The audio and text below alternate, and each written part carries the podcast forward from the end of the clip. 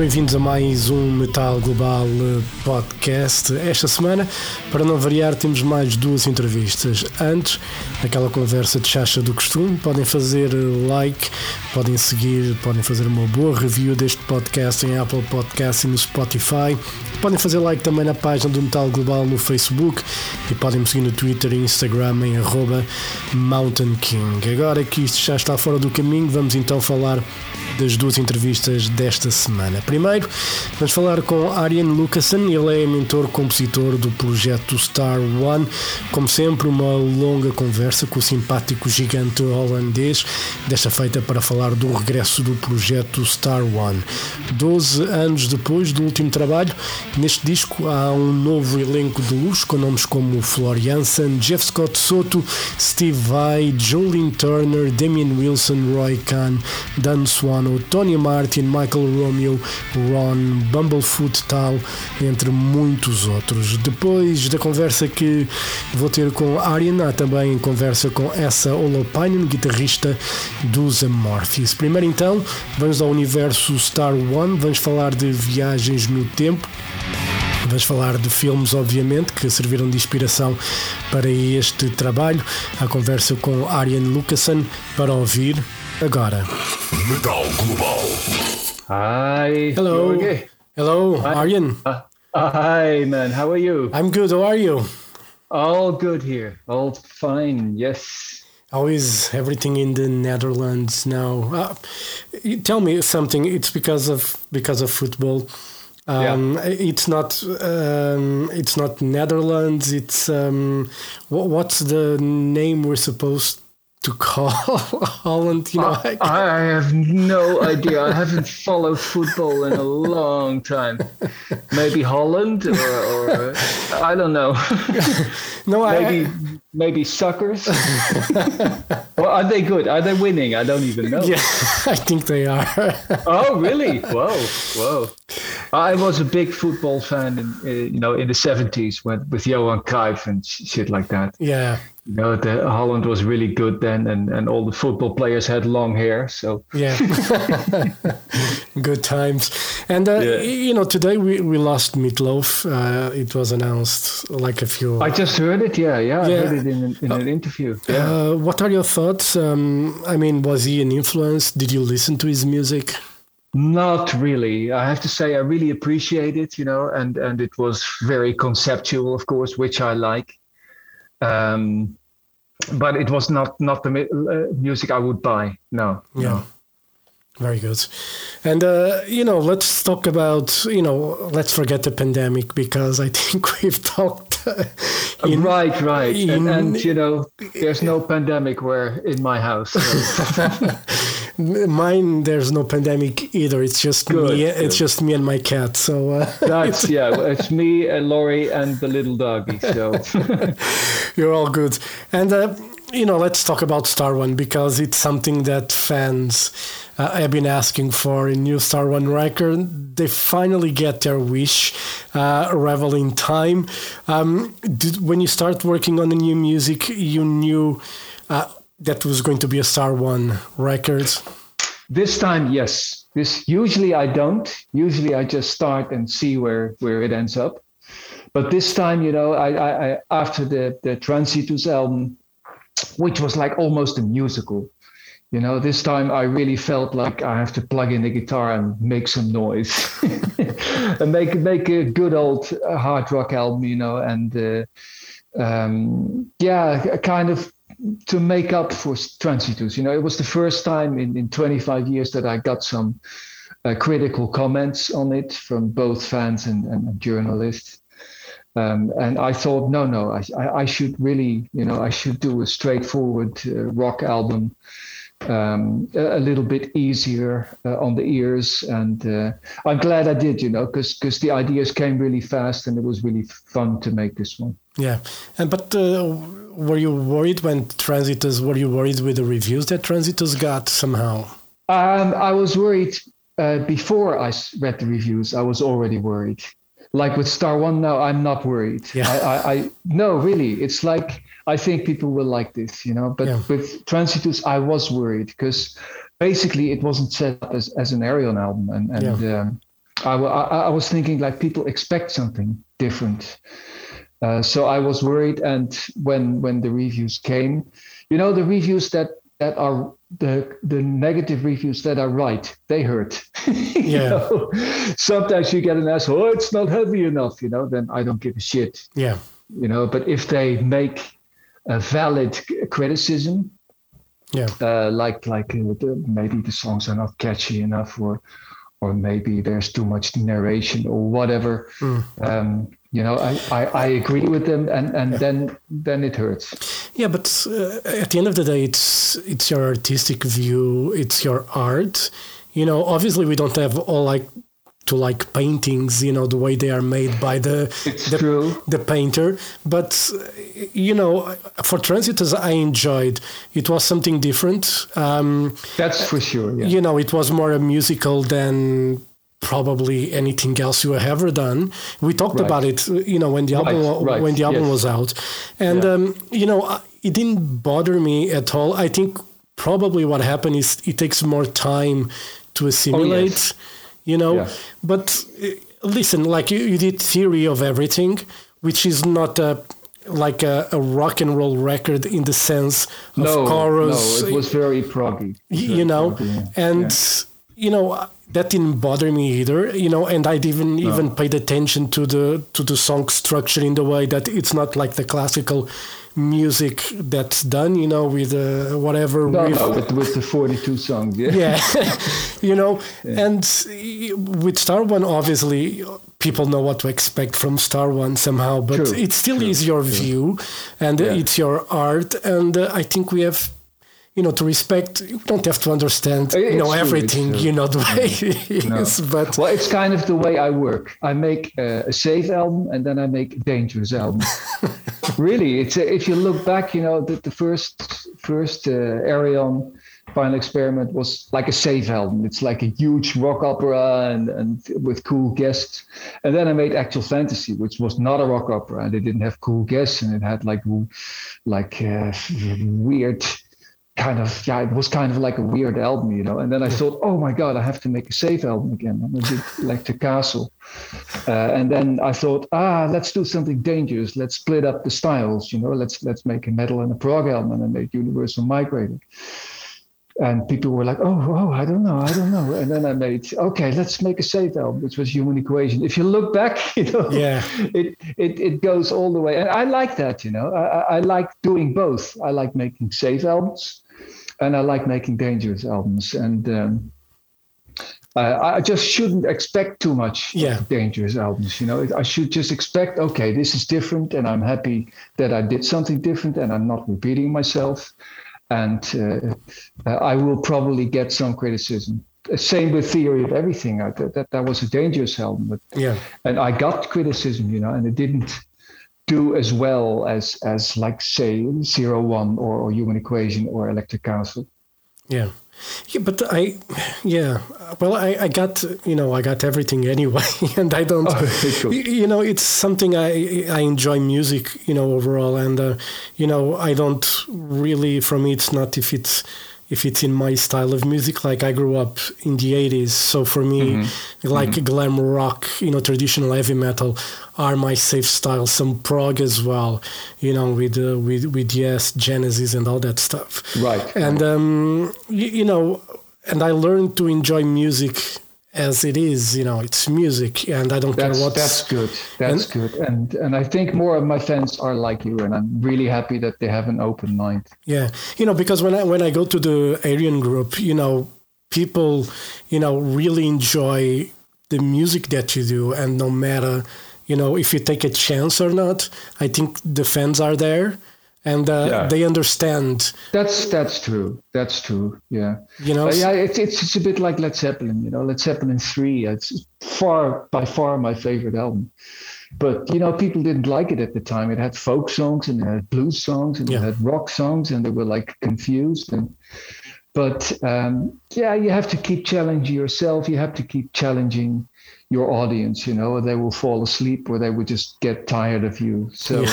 it's it's no really. But you, your initial question was was I nervous when I read the uh, the cr- criticism on Transitus, and basically no. Basically, I was like, okay, people have an opinion. Uh, not everything I make is gold, you know, and and Yeah. The fans are honest.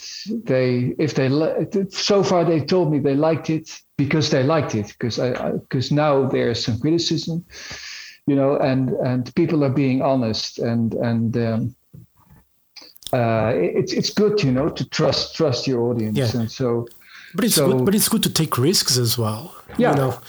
You know, because, Definitely. because then it can become a bit- a bit boring. You know, if you do, True. you know, it's like eating, let's say, a steak every day. You know, Yeah, know, you, you know, it's good, it's grilled just the way you Yeah. like it. You know, Yeah. whatever. But you'll get tired of it. Yeah. you'll get tired of it. you know? No, that's yeah. So the next one will be a dangerous. Do you, are you already brewing any ideas for? always, always, yeah, always. I have no idea what it will turn into, but uh, it's it's time to do something different again. Like no Star One, no Ayreon. Uh, I have no idea. And you know, let's go to Star One and and Revel in Time. Uh, you already said that you wanted to make a Star One record. Um, d- d- with the concept, you know, the songs are based on um, inspiration you got from movies that you're a fan.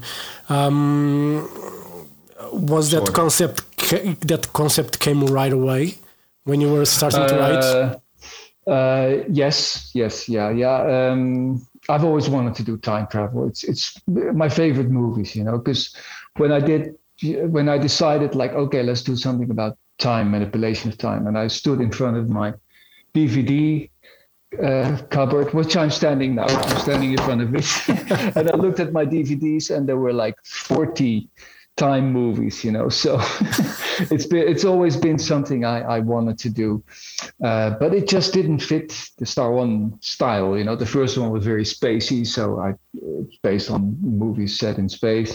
The second one was very dark and dystopian, so it's moved. Uh, it's based on apocalyptic movies like like Blade Runner and shit. And this time it was time to do something lighter. You know, again, do something different than the very dark victims of the modern age do a lighter album and and and uh, most of all a more eclectic album you know with many different styles. And that's the good thing about movies about time you know. You got the dark movies like like um like like Donnie Darko or the Yeah. Terminator. And you got the happy movies like Back to the Future and Bill and Ted and, Yeah. and Groundhog Days you know. So so I think that's cool you know the, the combination of those two Yeah, B- Bill and Ted. It's um, you, you know I haven't watched that movie in a while, but uh, you know I remember vividly watching it, and I was a big fan. It was a very fun movie to watch. it was funny and, and it was you know lighthearted and it it was empty as hell of course you know Yeah. it's not like the movie's over yeah, but but so- something else Yeah, but sometimes you, you you don't need like we don't need That's to think to That's think true. Deeply it's- about the meaning No, of something. You know, I I, I like that popcorn movie. You know, where you just sit, you have a laugh. every now and then You don't have to think about it. You know, it's no just no and and the quotes are are are uh, forever you know they're, Yeah. they're really they're timeless uh, the movie maybe not i watched it again of course when i wrote the lyrics and i was like mm, mm. But the quotes you know like the most excellent and the bodacious and, and the party on dude and uh, you know that's it's just timeless you know you can yeah. it's it's still funny Yeah, and uh, you know the, the the the song "Revel in Time," you know the title track. That's uh, that's on the for the Bill and Ted um, Excellent Adventure, right? Right yeah And uh, you got Brandon Yeagley from Crobot. You know when I heard the voice, you know I wasn't sure it was him when you put mm-hmm. the teaser online. But mm-hmm. you know, I've been a, a Crobot fan since their second record. Oh, uh, cool! And um, you know, I, I, I actually talked to Brandon when the second album came out um, some years ago, and uh, yeah. I really like that that retro rock that they do. And um, mm-hmm. when I listened to the voice, I was like, ah, this is good. You know, I, I thought, you know, there was a moment I was thinking Glenn Hughes but uh, yeah. but I said like no, Glenn uses a more high pitched you know right, vocals, right, yeah. Yeah, and uh, and then I was just like, okay, this is Brandon. And um, cool, cool. yeah. so, when did you get to know, uh, you know, Crobot or Brandon? And um... uh, I, I, I always check out YouTube. You know, after I watch a movie in the evening, I go to YouTube, and for an hour, I just click and click and click. Uh, and then I saw Low Life. Uh, I'm a low, I'm a low, I'm a low life. And I was like, oh my God, this is so cool. I mean, this singer has such charisma, it's, it's power and humor. Uh, and and he's a great singer. Yeah. Uh, then I, I, looked into the band. Uh, then they were signed by by Mascot label, which is of course the same label I am on. So it was very easy to get in contact with him. You know, I contacted him, and I think five minutes later, I got a mail back. Of course, man, go for it.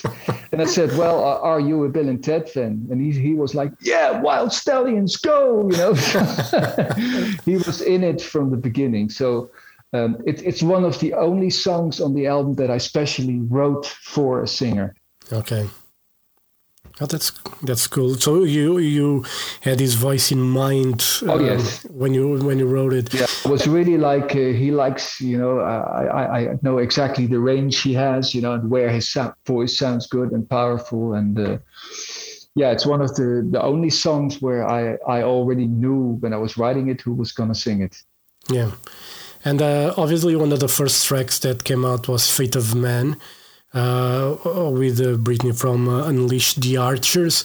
Mm-hmm. Uh, you know, I, I, honestly, I was listening, you know, to the to the record, and I know Floor is on the on the record as well. Mm-hmm. But I was listening to to Fate of Man, and I was like, this sounds like Floor, but it's not Floor.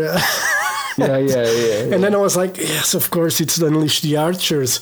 And um, right. how did you get like in touch with Brittany as well? It was um, you already knew the band as well. It was one of those YouTube uh, uh, findings. I was, I was, yeah, I was watching YouTube, but I didn't see the band. I saw like a really amateuristic. Uh, video that someone in in in the in a karaoke bar made and it's uh, Brittany getting on stage. You know, people are pushing her on stage. And it's, it's this lovely, lovely girl, you know, with glasses on, coming on stage and and belting out Queen of the Reich. You know, and and it it was real. You know, it's no auto tune, it's no studio tricks. It's it's a karaoke bar, and I was like, oh my god, who is this? And then I looked into her and checked out uh, Unleash the Archers.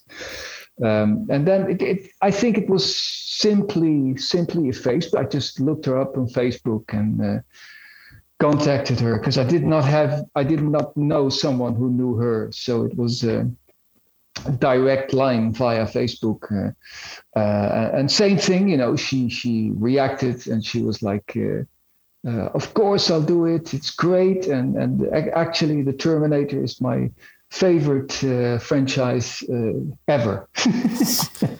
so that was uh, that was perfect. Yeah, that fi- ended up fitting well. And obviously, on this, you know, as always, you got plenty of you know great guests on the on the albums. You got Jeff Scott Soto, you got Joe Lynn Turner. Um, how was you know Joe Lynn Turner? Um, was something that you had on your bucket list as well? Uh, I oh yes, yeah, of course, huge. I mean, Rainbow is my number one, you know, and and of course Rainbow Rising, but also uh, also uh, of course Spotlight Kid and yeah. those kind of tracks afterwards, you know, Straight Between the Eyes and Difficult to Cure and, and Bent Out of Shape. So yeah, he was always on my list. And I actually asked him for the previous Star One album, but then he he was on tour, he couldn't do it. So I contacted him again this time um, and um, he actually called me. It was on, on, on WhatsApp, and, and, he just called me, and it was I was all nervous, you know. It's, it's all yeah, it's always scary, you know. Talking to some of your childhood heroes that you Yeah. grew up listening to, and it's like, "Hey, this is Joe." I was like, oh, yeah, you know. but within five minutes, we were laughing and we were like gossiping about other singers, and and and and it was so much fun. You know, we had so much in common, and it was just just a very fun conversation. And uh, he kind of sort of became a friend. You know, he he he really liked the song, and he called me when he was singing it in the studio. What do you think of this? And should I do this different? And yeah, yeah, can you do this? And and then he booked an extra day. You know, still to to perfect some things.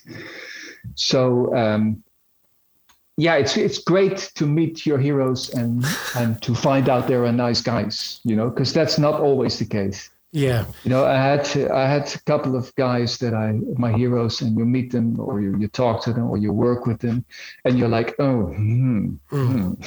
something is not right here, and that's such a disappointment because you can't play listen to their music anymore, you know, with, with the same Yeah. feeling you did when you was young. So. yeah, I understand. I I had that uh, issues. Um, you Right, if you as a journalist, you, you have it too. Maybe you talk to someone, you think, oh, oh, Yeah, and you know, um, because you know, normally I say I'm a fan before I'm a journalist, and uh, and for me, for me, it's about being a fan more than a journalist. I think journalists tend to ask, you know, whatever questions. I tend to like try to talk with a with a person more than um, just asking, you know, right, right, certain questions. But yeah, I had my disappointments back in the day.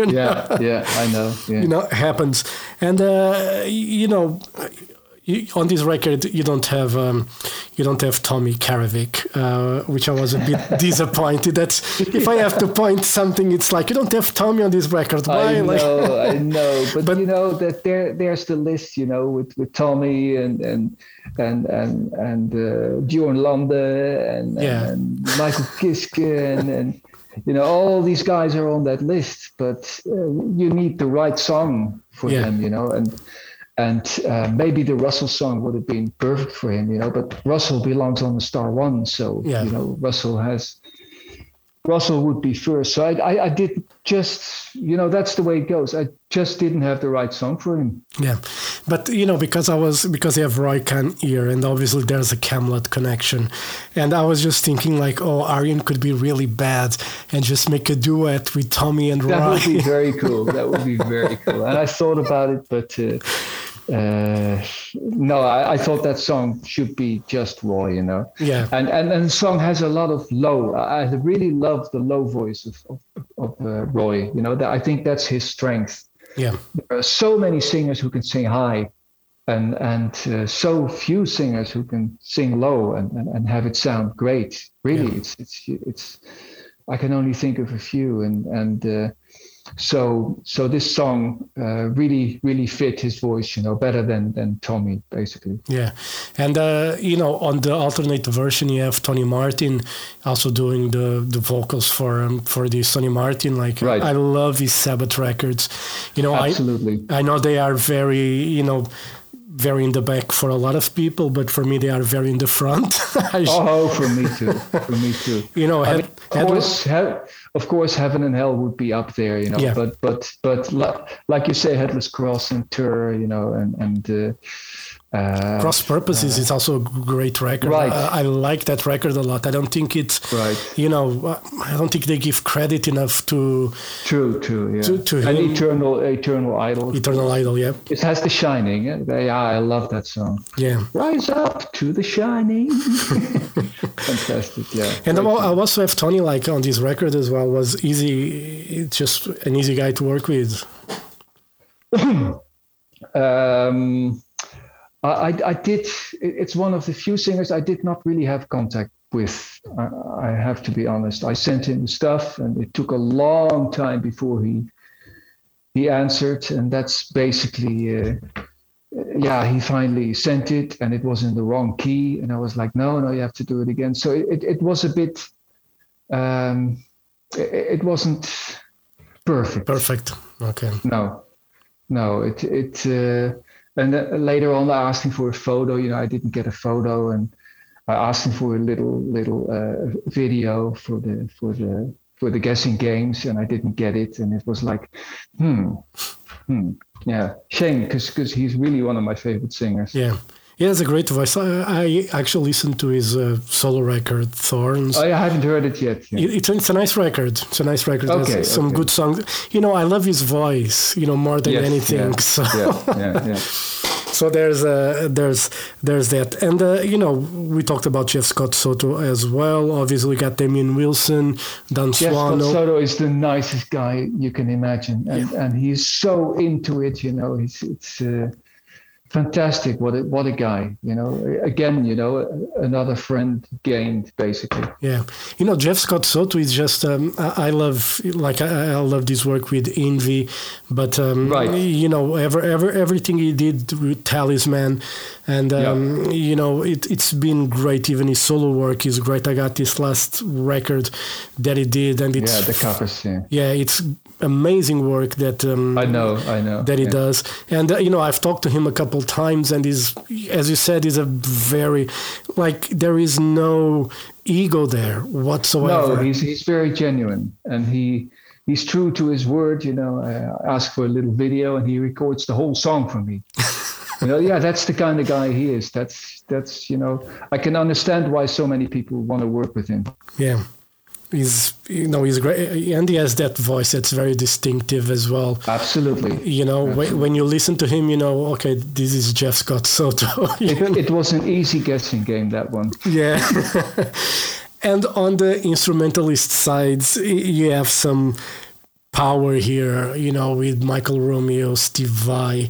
Um, the Steve Vai, I, I, I have to say, the Steve Vai solo is absolutely exquisite. You know, It's it's supernatural. It's it's really uh, you know I, I had this three three minute solo and I was like, oh my god, you know Steve, I could like totally do anything on this. Beautiful melodies, beautiful technique and harmonies and stuff like that. And I sent it to him and he was like, well, where does the solo go? I said, well, all of it. It's like three minutes long. and a couple of months later, I got a mail from Steve Vai, and it's the subject was "ta-da," and I, I listened to it, and I, I just could not stop crying. You know, it was like, see, he's such a perfectionist, you know, and either he does it, he doesn't do it, or he does it perfect. yeah.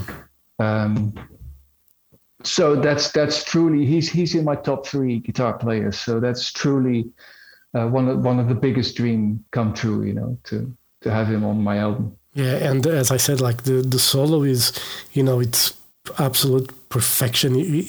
Yes, The, the, the level of taste, you I know, I know. It's very tasty. Yeah. it's it's it's absolutely amazing now listen to it and you know i i, I got his uh, last well i've listened to the last records you know Right, right, yeah.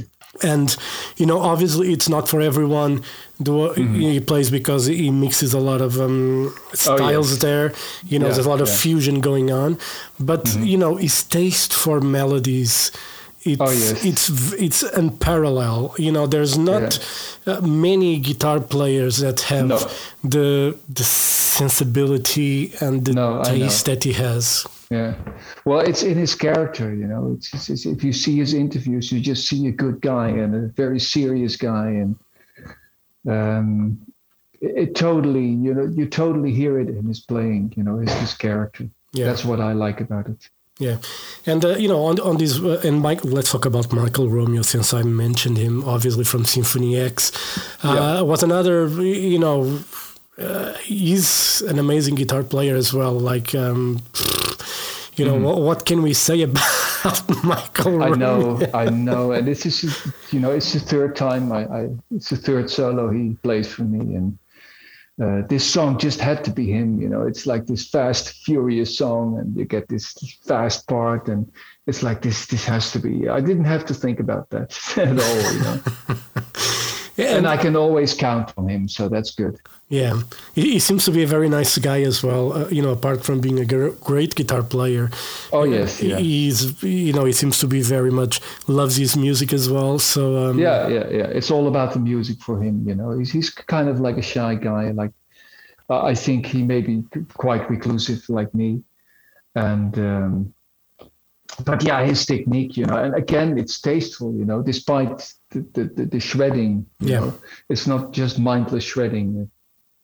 there's a purpose to, Yeah. to the shredding as well. Oh yeah, yeah. And you know, the- obviously, this record you have you know disc number one, you know, and disc number two with alternate versions.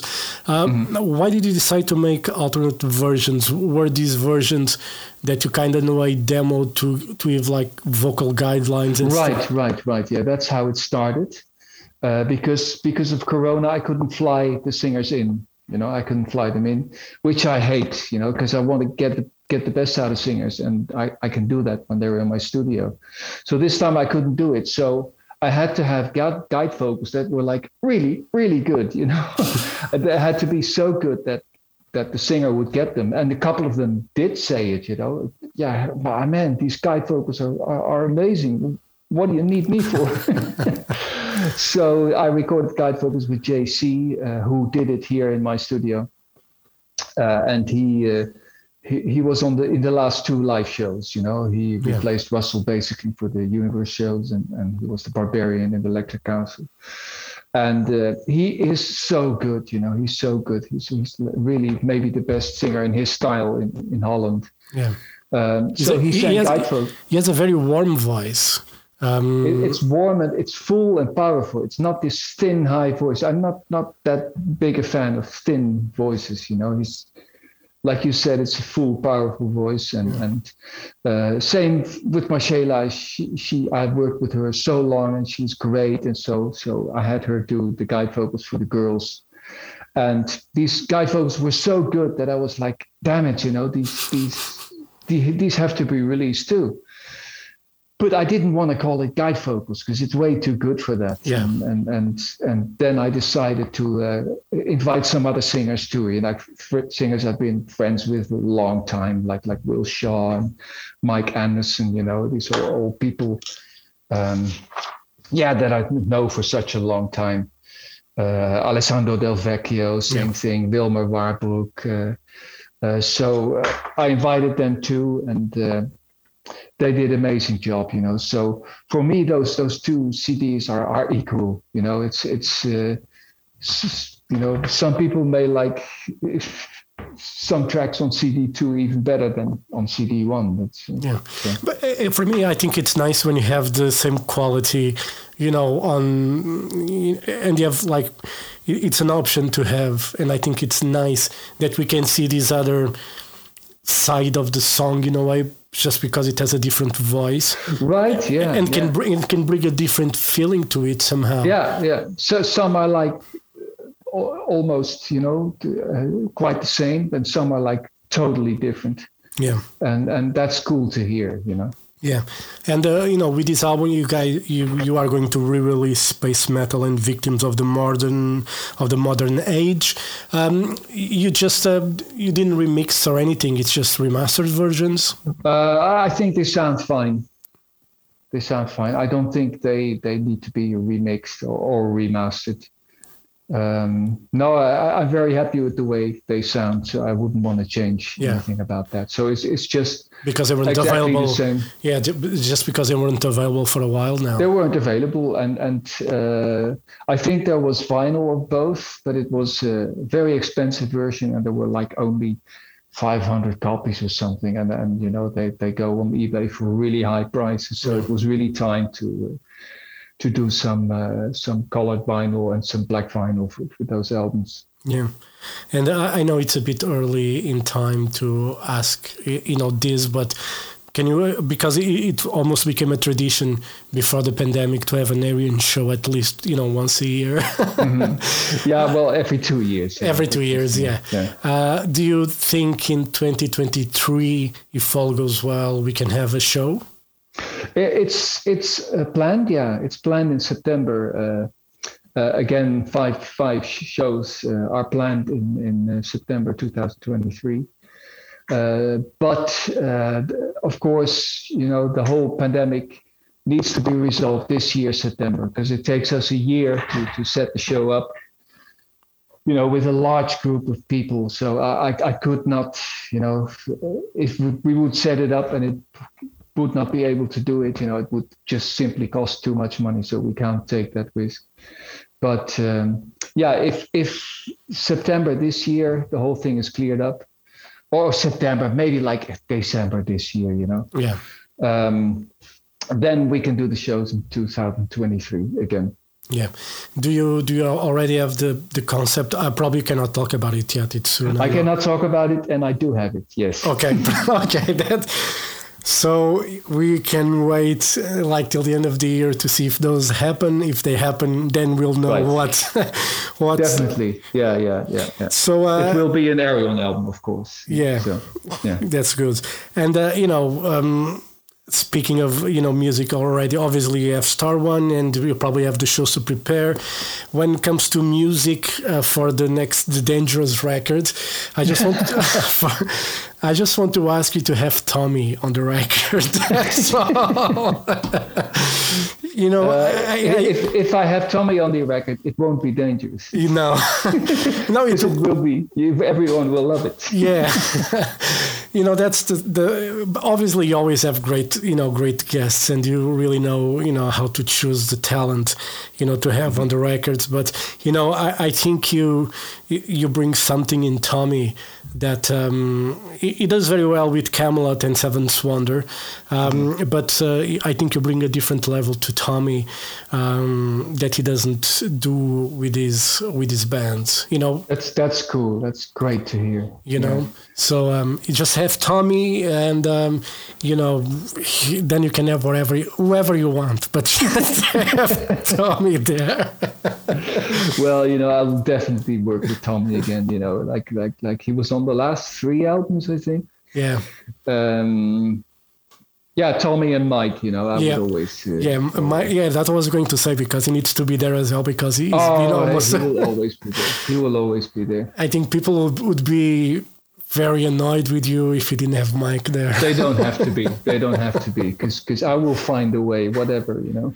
yeah and uh, you know music wise um, do you see yourself doing something like in the vein of the theory of everything even though you know we spoke earlier about it that it wasn't you know it was a bit touch and go with some with some of the fans would you see yourself doing something with that concept in mind Uh, which concept do you mean? the, the theory of everything that record yeah, but you mean the, the story or the story the, the story the way long songs. yeah the, no the, Uh, okay. Oh, you mean like a like a, a sequel to it? Yeah. Or something?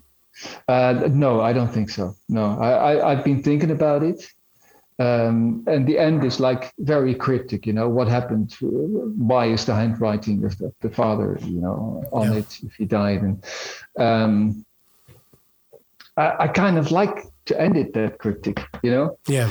There have been movies that ended cryptic like 2001 and then they explain it in 2010 it's like okay now it's explained. That's a shame.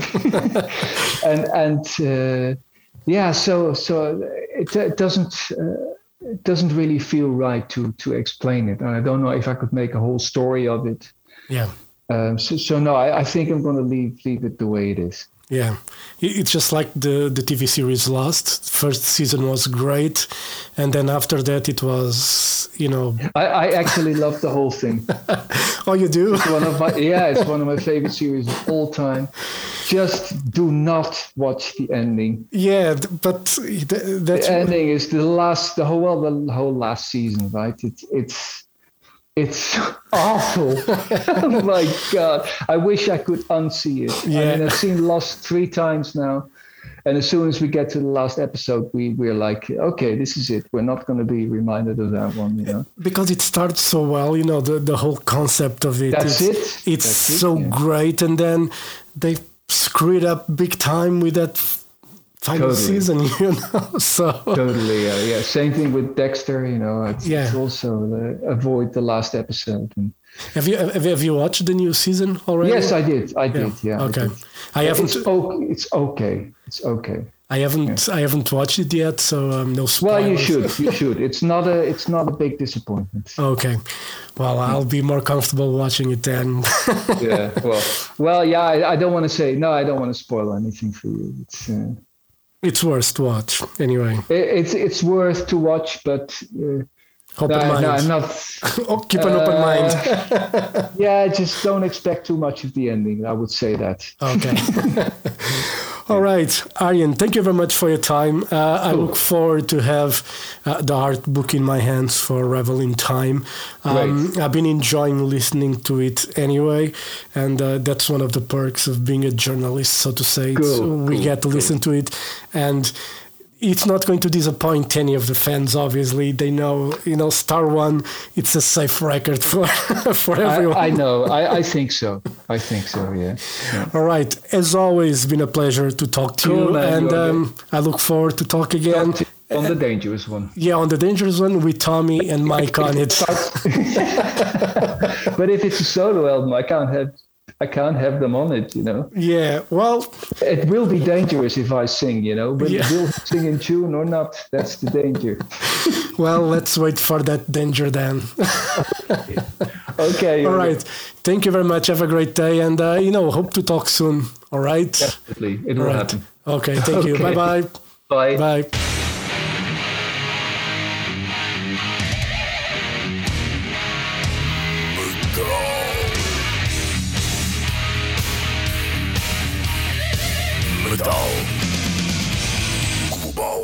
Metal Global foi conversa com o sempre muito simpático Arjen Lucassen para falar da novidade Revel in Time, é o nome do álbum do projeto Star One. Esqueci de mencionar o mais importante que era o nome do disco também, não é? Mas pronto, a conversa com o sempre simpático Arjen sobre este novo trabalho de Star One que conta com um elenco absolutamente de luxo. E da Holanda passamos para a Finlândia, onde tivemos conversa com essa Holopainen, guitarrista dos Amorphis, eles que lançaram um novo trabalho Halo, o álbum que chegou a número 1 na terra natal da banda e também número 3 na Alemanha. Para falar então desta novidade Halo dos Amorphis, vamos à conversa com o guitarrista essa Holopainen. Global. Hey Jorge, it's Hello. Esa here. Hello, Esa, how are you?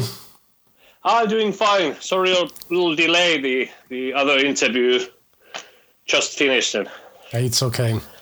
How I needed every- to grab a cup of coffee. You did well. I cannot work well without coffee. yeah, that's, that's a mandatory thing. yeah. How is everything with you? How's everything in Finland? Um, it's all right. It's snowing. A lot of Omicron cases. I guess. Yeah, it's it's the same here.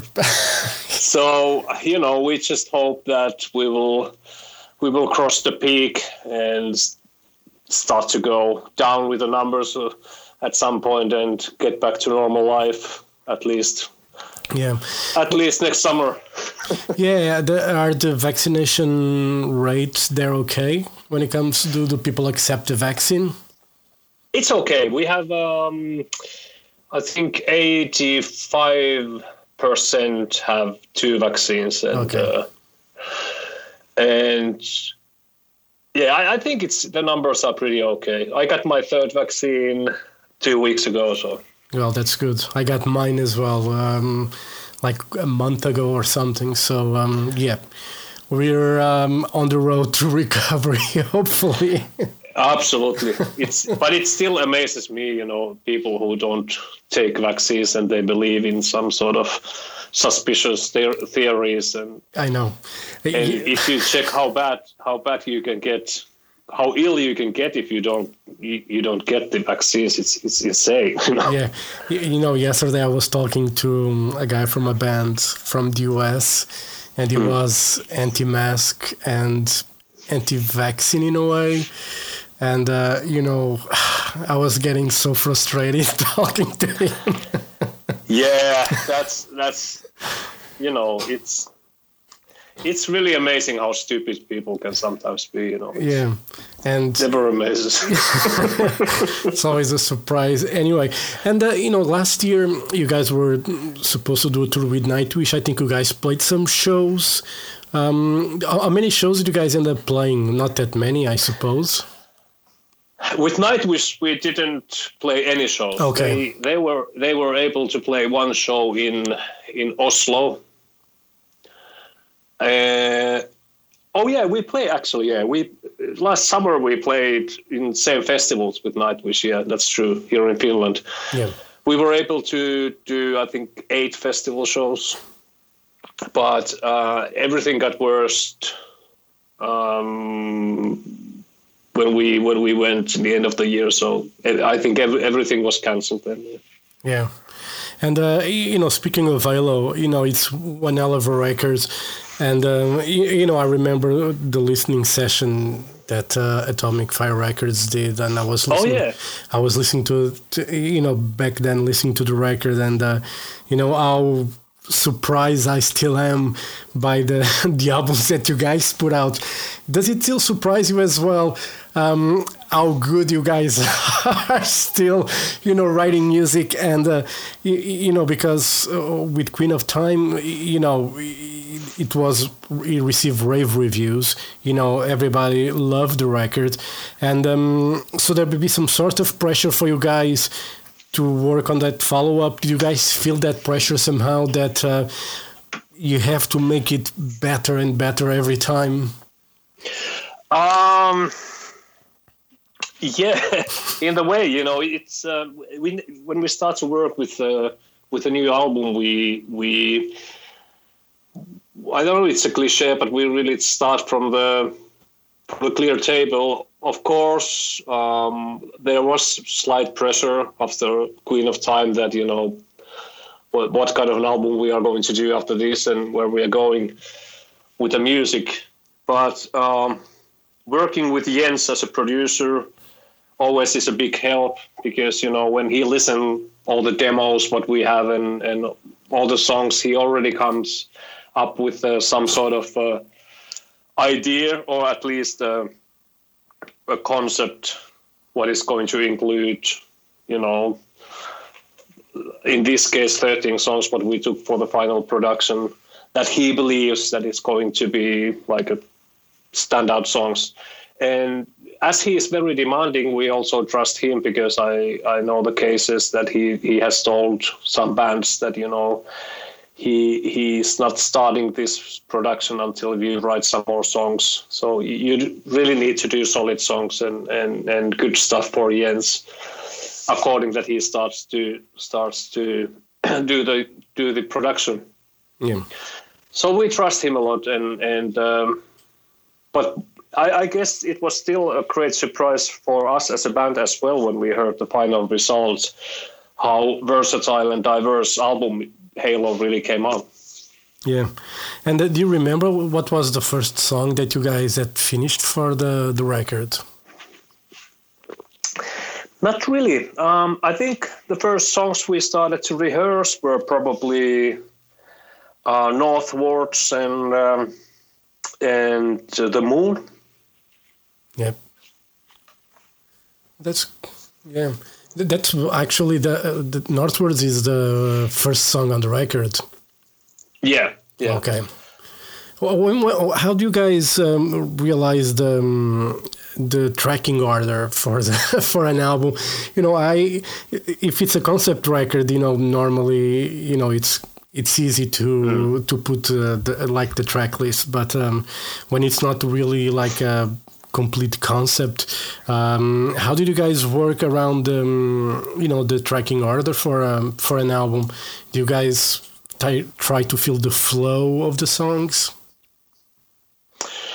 Um, yes, pretty much. But we we do it in more easier way. We we let Jens, our producer, to, decide the song order.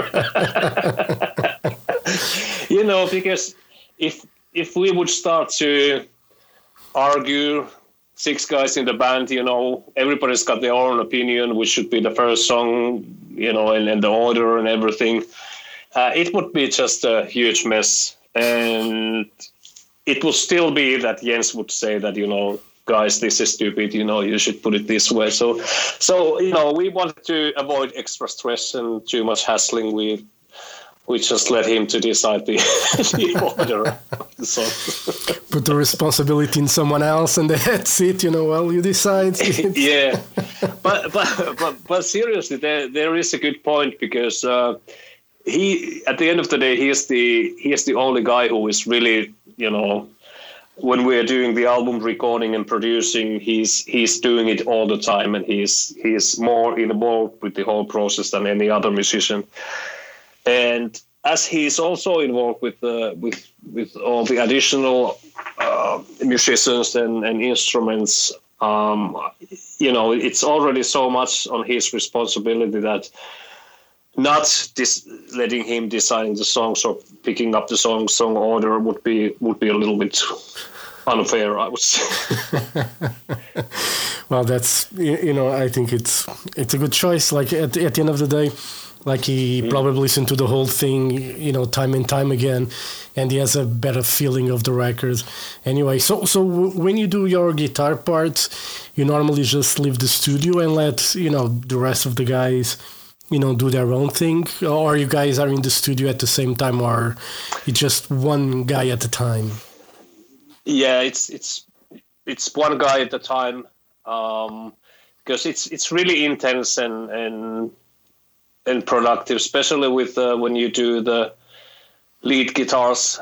It's it's really boring for people to just hang around there, and and there is uh, it's it's very intense work with the producer. Uh, uh, only time when when we all are together is when we record drums. That's you know that's pretty much mandatory thing. It would be really really boring idea to to our drum player to just play play with a click or with a, with a, with a rough demo. So usually when we record, or always when we record drums, we are always there to to play with the with our with our drum player. Cool. You know that yeah, it's it's it's nice. You know, it would be I, I you know uh, for me, you know, I'm not a musician, so for me it's hard to. Uh, and if I was, I probably would be a bit more of an old school kind of guy. I would like to be in the same room, you know, at the same time playing mm. everything. but I remember there, there there has been times in in our career when. Uh, when you know somebody is recording his stuff and the other guys are drinking beer. you know. Who can blame them? you know, no, no, no. you know, and, and, lyrically, where does this album goes um, this time around? What what sort of stories were um, were written for um, for these records? There's a lot of stories about not any common theme, but there's a lot of stories about uh, how the these Nordic lands got populated and and about uh, about people had to face where how they started to live and survive, how they survived and and where they started to believe. That's that's pretty much what our lyricist Pekka wrote for this for this album. Some songs about his own personal views, but pretty pretty much about the the Amorphis stuff, which is related to the to the old traditions and, and the world of, of Kalevala. Yeah, yeah. And there was always like a, a, great trust between you know you guys when it comes to to those lyrics. You trust, you know, completely when it comes when they when he brings the lyrics to you. You trust him completely with the words that he brings. Um, did you guys ever question anything?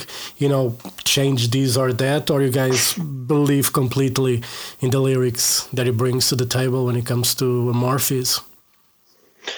Um, we trust a lot for Pekka because he is uh, he knows what Amorphis, what are sort of our identities and and and. Um, and how, how the band is. So everything that he brings is always it, it really it, it, fits for for our music and, and for the band.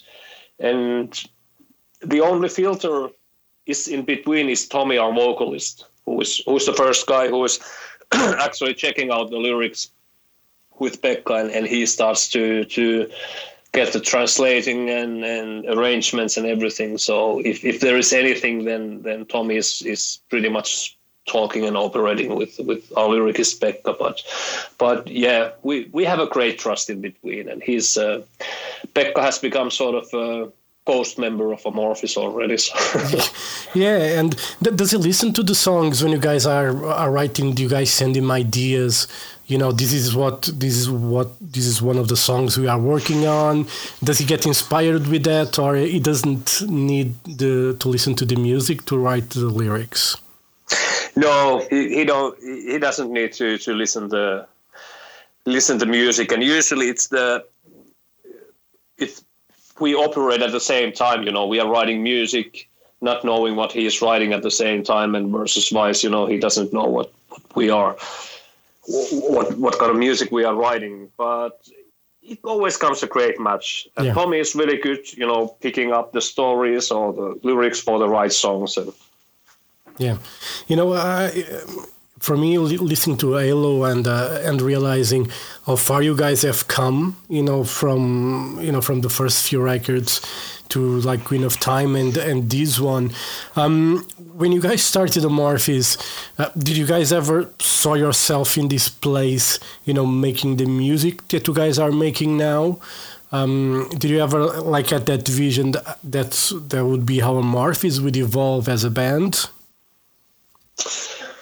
Uh no, no. You know, at some point we knew about in in which direction or with what kind of influence we might want to bring along for the band. And there's been a lot of like experimental years with Amorphis in the past that that uh, we tried a lot of or made a lot of different different kind of albums and different kind of music. But eventually, I guess when Eclipse was released, when Tomi joined the band as a singer, we sort of started to find the path where we are now and making the music where we are now.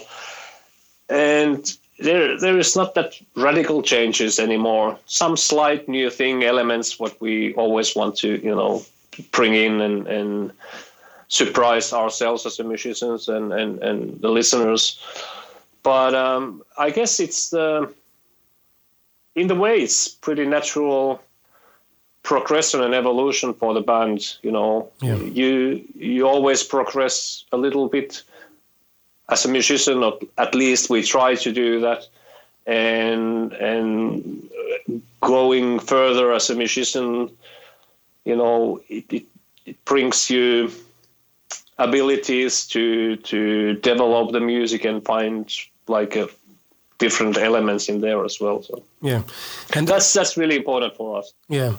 And uh, when, when you were in the studio, um, what was this time around? What was the guitar that you mainly used to record um, for uh, for Halo? Do, do you change guitars often when you're recording, or you just have like the one go-to guitar to play in?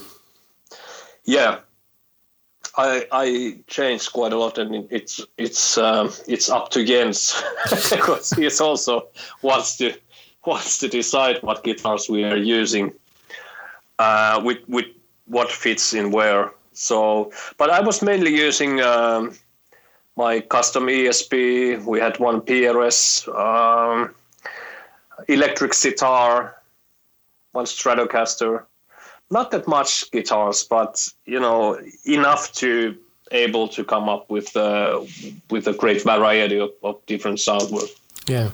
And uh, when when it comes to effects as well, do you prefer the analog stuff? Jens prefers the analog, or you guys go digital with, with that? Up, up, uh, absolutely analog, analog stuff. It's it's the real real pedals what we are using, and uh, it's it's uh, it's a huge wiring mess what we have in the studio, but it, it's it's really important that you know we use we use the analog stuff, and even the delays. Um, what we have, you know, we time all those delays by hand, not not any digi- digital stuff there.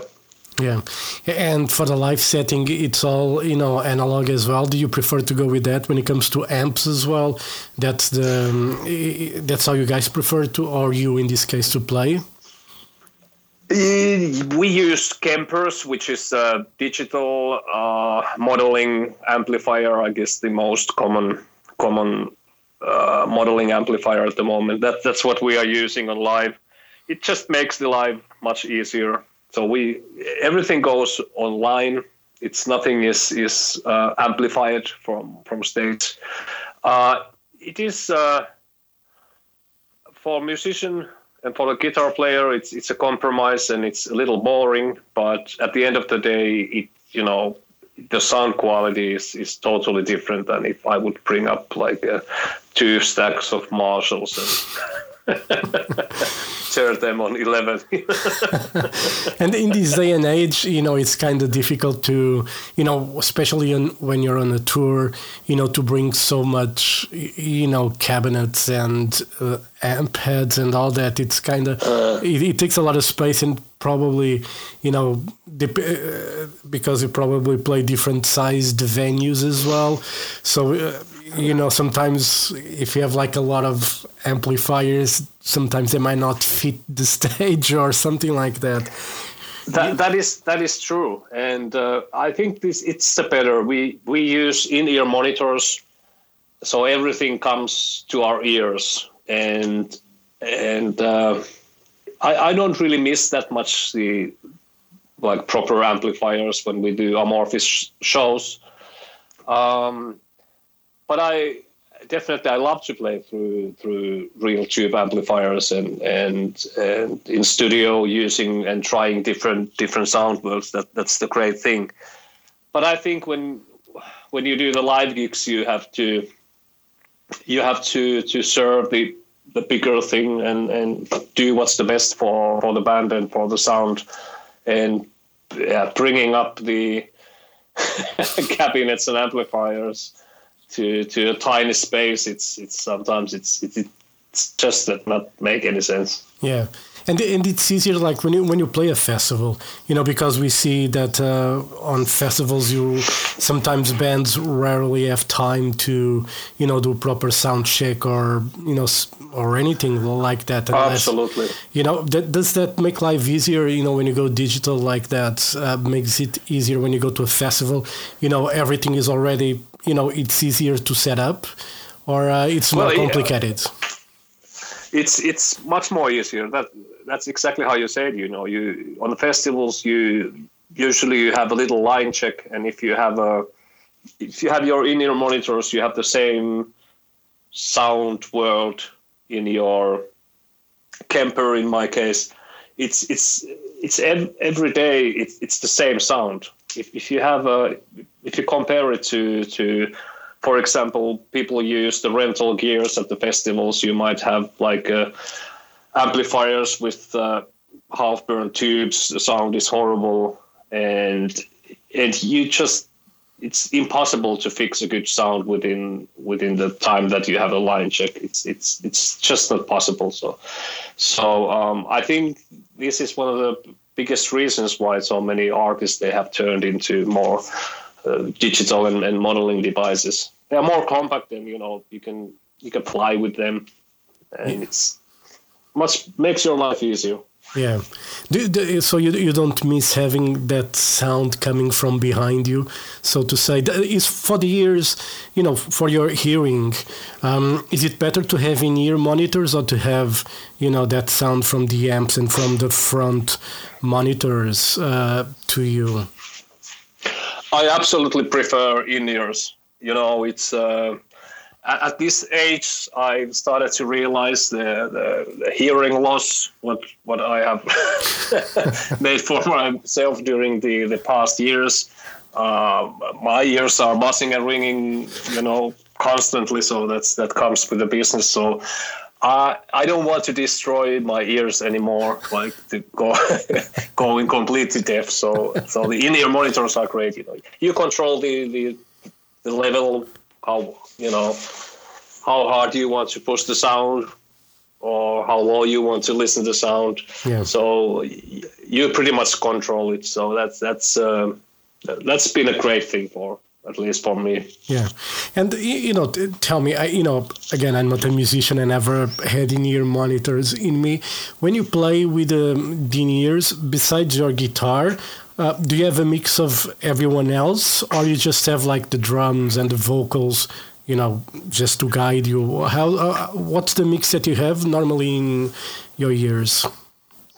Um, I have a mix from everyone. Of course, there is some some uh, instruments I want slightly louder. Um, for example, snare drum, bass drum. Um, that's pretty mandatory if you have if you're isolated with the with uh, with in ears that, that you know you keep the tempo. Uh, most of the songs goes with a click, so I used to have a click track uh, on my ears. Uh, vocals, I have at least a little bit of everyone there. Okay. Yeah, I was just always curious to to try to you know to understand how you know if you have like a mix of everything or uh, if people just prefer like to have the the drums and you know vocals just Yeah. just because just just to guide them. And you know, Halo is coming out soon. Um, I mean, Europe is still pretty much on a standstill when it comes to the pandemic. What are the plans for um, for touring in Europe and probably the States? What's the situation for you guys at the moment? Uh, we are now now uh, working with uh, with working visas to US. Uh, our first tour starts in North America at April, which now the the whole idea sounds pretty pretty weird, but but that is the plan. You know, I try to be optimistic. So we start the tour uh, in North America at April. Then we do the summer festivals here in Europe, and uh, the European tour is scheduled to start at August and September. So yeah, Is it uh, let's let's hope it will happen. yeah? Is it is it is it the first time that uh, when you guys put an album out that you go to the US first for a tour instead of Europe? Did that happen before? it has happened before, but really rarely we do that. Uh, but it, it has happened before. I think, but it, it, it's been years ago. Yeah. Yeah. Yeah, it was just uh, you know because normally like you know here in uh, European bands tend to when they release the album they tend to tour Europe first. But I guess this time around with the pandemic, there's no touring happening in Europe anyway. So That's right. There's no touring happening here, but it looks like that that in in in North America the bands are touring constantly at Yeah. the moment. I don't know if they have any restricts at the moment. So yeah, I yeah, you know it's kind of weird that um, you know how things work. uh, Like differently in the same situation somewhere else, you know. exactly. And and I think they are. If, we think about the how how people are vaccinated and so on, I think America is behind of all the other countries. I guess at the moment, which which makes the whole thing even more weird. But yeah, Well, I'm, I'm what sure. the hell? Yeah, what the hell? You know, if start from somewhere. yeah, you have to. I guess you know. I think the the only way to move forward is to start somewhere. You know, if that means exactly. touring the US first to see that um, you know it's possible to actually tour during these pandemic times. You know, I think it's I think it's great. I, I know that um, I think Ireland is going to lift restrictions now in the next week or two. So um, Okay. I think the rest of Europe might follow soon as well because I think they're saying because of the high vaccination rates that um, this is becoming it's not m- more of a pandemic it's more endemic. So that means we're going to live with this virus but it's not as bad as it used to be in the beginning. So you know fingers crossed i just want to see shows again Yeah, exactly, exactly. That's that's the only thing what we can do at the moment and hope for the best. So Yes. Esa, thank you very much for your time. All the best for Morphe's Love Halo. Great, great record. Uh, hope to see you guys soon in Portugal, you know, whenever that might happen, maybe next year. Um, hopefully, hopefully, You know, so We'd really fingers, love to come up. So fingers crossed. Uh, have a great day. Thank you very much for your time and uh, hope to see you guys soon. All right? Thank you, Jorge. All right. Okay, thank you. care. Have a great day. Thank Bye-bye. you. Bye-bye. You too. Bye bye. Bye.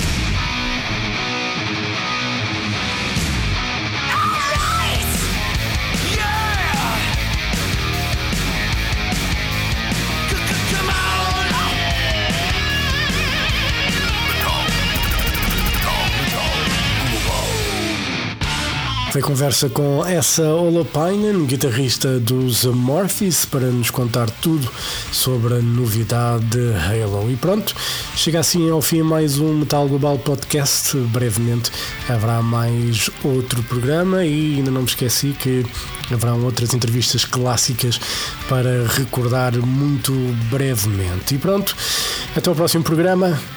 Um forte abraço.